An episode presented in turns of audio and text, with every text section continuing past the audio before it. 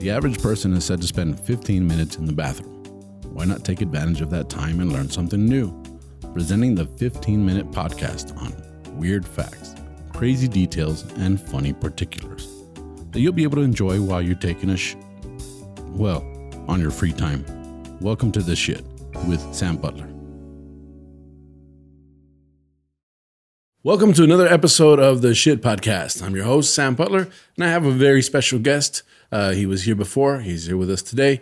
Give a big welcome to my friend, John Polar Bear Gonzalez. How's it going again? How you doing, man? Great, man. How's your good. career been going? It's been going great. Feels like dude. it's been a long time since we've seen each other. oh man, I, I gained like two followers since the last time you saw me. You know what's awesome, dude? Like, like I was like, the next time we do the podcast, we're gonna we gotta wear the same clothes we wore on the last yeah. podcast. Yep. Right. I was like, all right, cool. It was like we're gonna do it like a, it's gonna be like a bro thing. Like, Yeah. make sure you wear. I don't know why you went the bro thing like the bro thing, the bro thing with a heart. Don't do bro. Oh, okay, that was a heart. I just saw you like this, a bro thing. I was like, oh, that's uh-uh. too bro for me, bro. that's too much. I don't even need uh, two hands, you know? Yeah. if I was talking about that, I'd been like the bro thing. yeah, we could just do the the the the two three fingers, three finger jacks. That makes me feel more. Can't do that. It only goes like from here to there. yeah, exactly. The dollar value menu burger dick right here. That's what I. what the hell's happening to my podcast, man? We're we're getting pornographic here all of a sudden. You know, have me on, bro. Yeah, it, it's it cool, goes man. wherever it goes. Well, I, well, I appreciate you joining me again on Absolutely. the shit. You know, Sure. um, we have a very, very interesting topic today to talk about. And uh, I started reading an article on this, and I thought this is something I want to talk about. Not not necessarily to you; it had nothing really to do with anything. But I thought this is this would be cool. And um, what I want to talk about is the first blood transfusion. Interesting. No, it's interesting because it's like we're not doctors and we don't know shit, right? No, I don't know shit about shit. Well, let's talk about the first blood transfusion. You know, All right. and um, uh, in 1628, English physician, physician, it's a hard word to say, in physi- right? Can you say physi- physician? F- physician. Physician, right? Is it right? Is like Physician. physi- I can't say it right now. Physi- physician. Oh, oh yeah, it's physician. We're, we're, we're sober as fuck, by the way. We're no, for real. Like we haven't even drank. Uh, um, he discovers a cir- English physician William Harvey discovers the circulation of blood. Like up until 1628, nobody realized that blood circulated. Oh, shit. So in 1628, the discovery's like blood start blood circulating, Yeah. right? So that was a big breakthrough for this whole thing. It's like okay, now I get what's happening.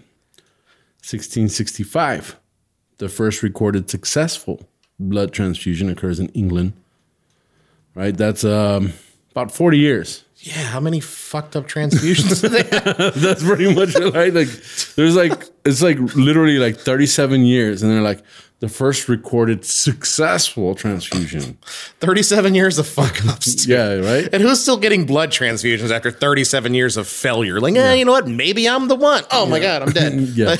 no, and you know, bloodletting was a big thing back then too. So th- they believe that all of your stuff. I mean, like even I mean, uh, when I was a kid, I was uh, framing a wall because I, I worked in construction my whole life, and uh, I accidentally uh, drove the nail through the top plate into my toe. Oof. Yeah. right? And I went right through my boot, and uh, then I had this little squirt of blood coming out of my toe from the nail. You know what I'm saying? And one of my, I'm, I'm sitting there with my shoe off, my sock off, and I'm like, oh, I'm bleeding. And one of my uh, dad's workers at the time comes up with a hammer and he starts hitting me on the toe.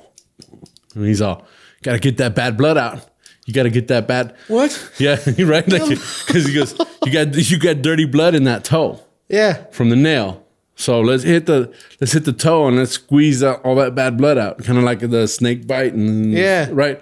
But he's doing it with a hammer on my toe, and I'm oh like, my God. right. So that that idea of bloodletting is is still popular today, apparently amongst construction workers. You know, what I'm saying? They squeeze all that, they squeeze all them germs out of your toe. Leave them in. Fuck. Dude, that sounds horrible. Yeah, you know. So you're looking at this, and you're going like, yeah, okay, cool. Sounds well, like a cruel joke. 40 years of bad blood transfusions. In Philadelphia, 1795, We're talking about 130 years exactly. American physician, there I go again, physician, Philip Syng Physick perform, performs the first human blood transfusion, although he doesn't publish the information. So maybe it wasn't good.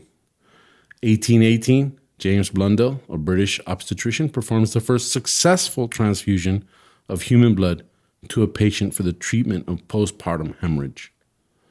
So it took like 200 years, right? Yeah. To get to where you could save someone's life by transfusing blood. And it was postpartum hemorrhage, which was a big deal. A lot of people died from that in the 1800s, right? So that was kind of a big deal. Using the patient's husband as a donor, he extracts appro- approximately four ounces of blood from the husband's arm. Four ounces is what? Yeah, I mean, It's a QP.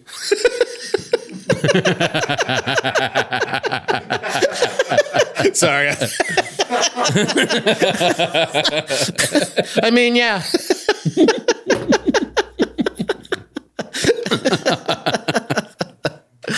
Oh, stoners love that one. yeah, Yeah. No, that that's crazy. 200 years, bro. 200 years.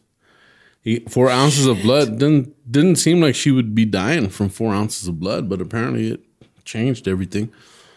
And then uh, he used a syringe to transfuse the wife. Between 1825 and 1830, they performed 10 transfusions, five of which proved beneficial. And he publishes these results. He also devises various instruments for performing transfusions and proposed rational indications. That's James Blundell, a British obstetrician. Hmm. English surgeon Joseph Lister uses antiseptics to control infection during transfusions. That's a big breakthrough. You're going like, okay, that's cool. Um, some of the stuff To that be honest with you, we could have done this shit in Spanish because it means nothing to me. I'm like, that's cool. Yeah, 200 years. Wow, cool. yeah, yeah, I know. Four ounces QP. Yeah, let's smoke weed. I found I found some stuff that was pretty crazy. Let me see. Um, no, that is that's that's that's fucking. I can't believe it took 200 years to yeah, do a successful 40 years to do the first successful blood transfusion. That's just insane. I, I want to find I want to find the actual note. There you go, 1908. Okay, uh-huh. French surgeon Alexis Carrel devises a way to prevent clotting because apparently clotting was a big deal. Could you imagine having blood and it's just turning into like a jello? Right. Get it in there before it turns into jello. You know what I'm saying? It's like giant scab of blood just sitting there. You know, it's like. so what does Alexis Carrel come up with? This freaked me out. He devises a way to prevent clotting by sewing the vein of the patient directly to the artery of the donor. Wait, what? Sewing the vein of the patient directly to the artery.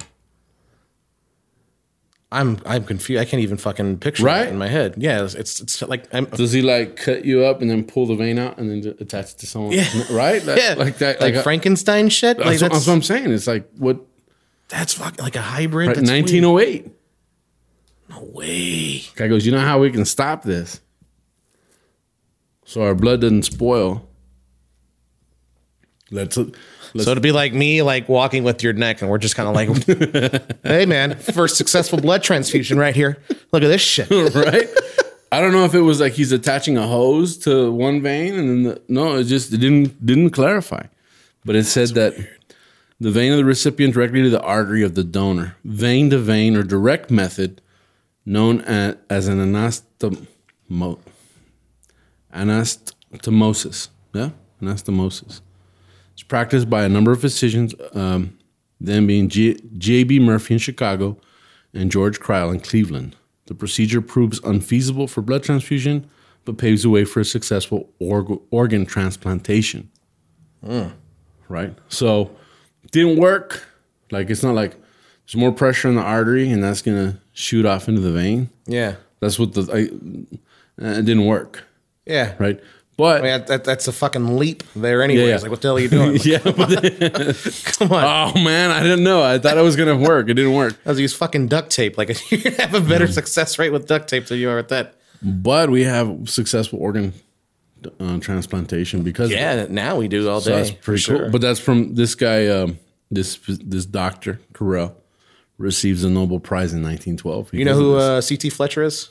No, I sure not. He's a he's a bodybuilding dude on YouTube, and um, he had a heart attack, and he had to get like a heart transplant.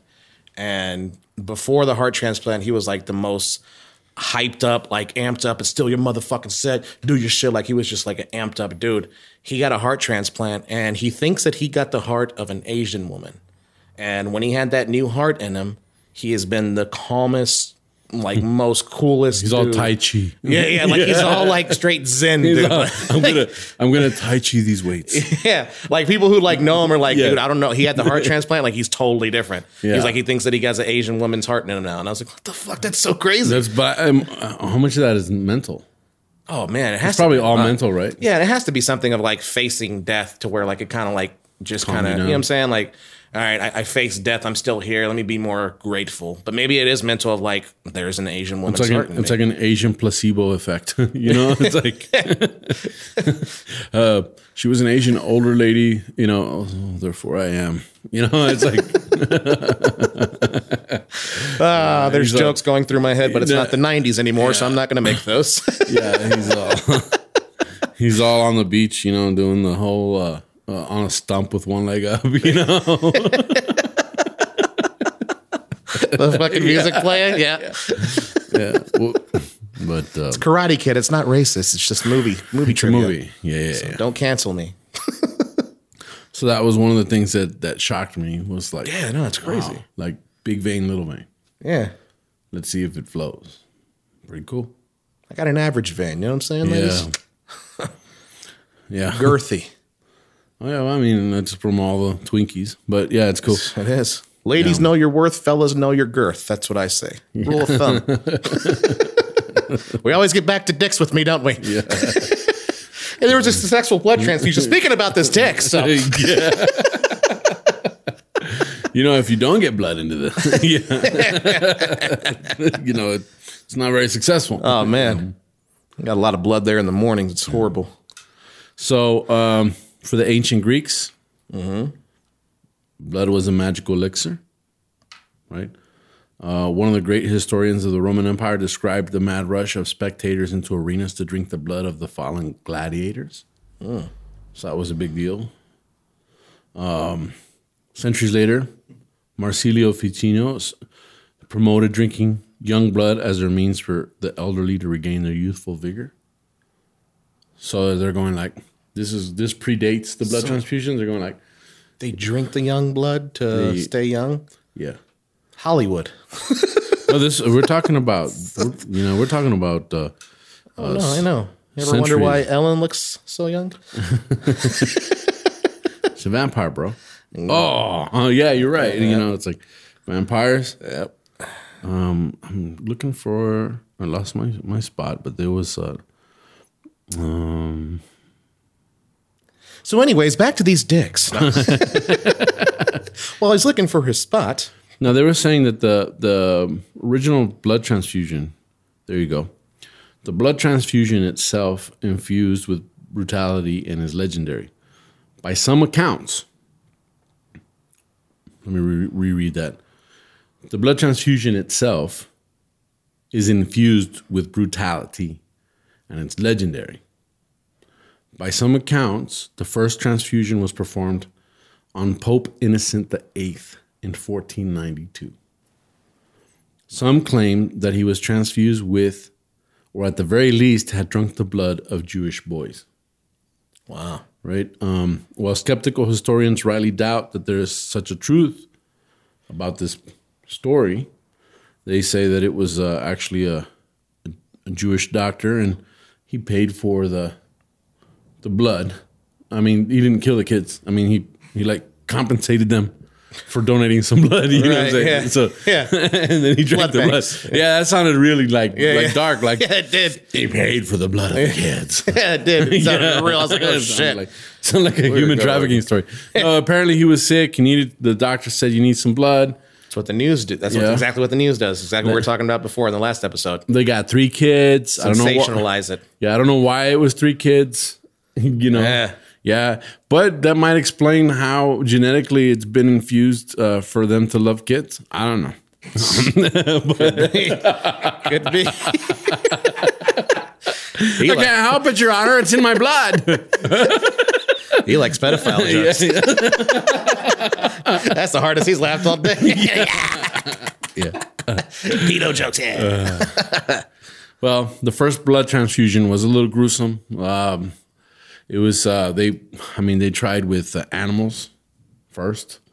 They were trying to, to transfuse from dog to dog, and then it was like they tried. They would transfuse people with goat blood, and then they figured out that they needed more, so they created volume by transfusing milk. Right? No, I'm serious. They would, No, they no, would, no. they would transfuse. They would. They. It was like when you go to the the burger joint and they actually put cracker crumbs in your meat patty to make it. You know, that's kind of what they were doing with the blood. Later on, they discovered they could do it with saline. It's, it's, it sounds like a lot like Alex Jones, you know? Yeah, like, yeah. Folks, look, right now, people are going, they're getting goats, they're going to get their blood, they're going to drain the blood, they're going to give it to them, and this here, folks, is going to defeat the globalists, okay? You want pure Americana, you're going to get the goat's bloods, you're going to go in there, you're going to put it in your van, you're going to put it all in there, and you too can be Americana, folks. Yeah. Go to InfoWarsStore.com right now to get a bottle of goat's blood.